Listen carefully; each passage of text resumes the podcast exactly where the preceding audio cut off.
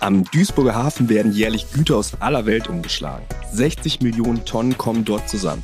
Sie werden im Hafen auf Schiffe verladen oder von Schiffen auf Züge und LKWs weiterverschickt. Und damit herzlich willkommen zu einer neuen Folge des Telekom Netz Podcasts. Mein Name ist Adrian Sanchez. Und ich bin Georg von Wagner. Damit ist der Duisburger Hafen der größte Binnenhafen Europas, manche sagen sogar der Welt. Dort hat die Telekom das Hafengelände jetzt mit 5G versorgt. Dadurch soll die Zahl der im Duisburger Hafen umgeschlagenen Güter nochmal deutlich erhöht werden.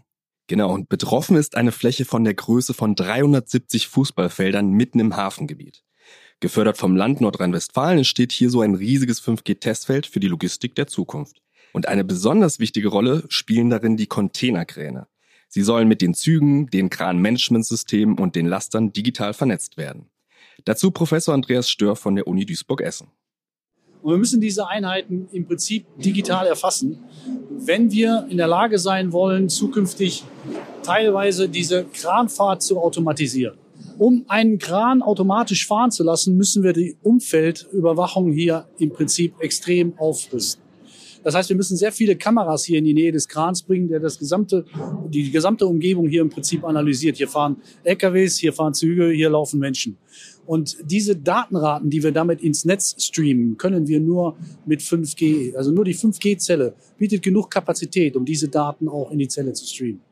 5G kommt auch anderen Unternehmen im Duisburger Hafen zugute. Sie können damit neue Anwendungen im Bereich Logistik und Lieferketten testen. Dazu Johannes Franke, er ist Geschäftsführer von Startport. Das ist die Innovationsplattform des Duisburger Hafens wir haben das Problem, dass wir heute als Hafen begrenzt sind im Wachstum. Wir bekommen äh, nicht neue Flächen. Wir müssen eben schauen, dass wir die bestehende Infrastruktur besser auslasten. Aber der Hafen ist mehr als die Schiffe. Es sind 20.000 Schiffe, die den Hafen jährlich ansteuern. Viel wichtiger ist aber eigentlich sogar der, der Bahnumschlag im Hafen. Also wir haben natürlich auch viele Züge, 25.000 Züge pro Jahr, die hier abgefertigt werden. Und das wiederum muss natürlich synchronisiert werden auch mit den LKWs, die den Hafen ansteuern, die beispielsweise in den Hafen kommen, um äh, Container auf der letzten Meile zuzustellen. Also wir haben hier drei Verkehrsträger, die miteinander synchronisiert werden müssen. Und das macht halt auch eine große Komplexität aus. Auf das öffentliche Mobilfunknetz der Telekom, das ja ohnehin im Duisburger Hafen vorhanden ist, hat die Telekom ein sogenanntes Campusnetz draufgesetzt. Das ist eine Art abgeschirmtes, lokal begrenztes Mobilfunknetz. Der Datenverkehr darin steht in erster Linie für die Industrieanwendung am Hafen zur Verfügung.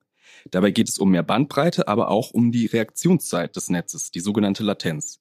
Die ist bei 5G deutlich niedriger als bei vorangegangenen Technologien. Und Antje Williams, Senior Vice President 5G Campus Netze bei der Deutschen Telekom, erklärt es so. Im Endeffekt geht es ja darum, vielfach Daten zusammenzubringen, um diese auswerten zu können, um dann mit diesen Daten das Geschäft besser steuern zu können. Im Endeffekt, gerade bei Logistik, geht es hauptsächlich um Effizienz. Mehr Effizienz ist also das, wonach der Duisburger Hafen ruft und die Telekom liefert es in Form des 5G Campusnetzes.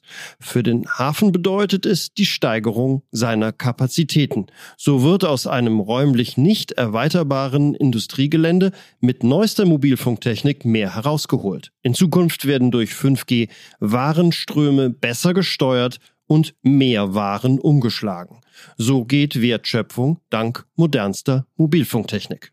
Soweit von uns für heute. Ich danke für eure Aufmerksamkeit und freue mich, wenn ihr nächste Woche wieder einschaltet bei der nächsten Folge des Telekom Netz Podcasts. Bis dahin sage ich vielen Dank und tschüss. Tschüss.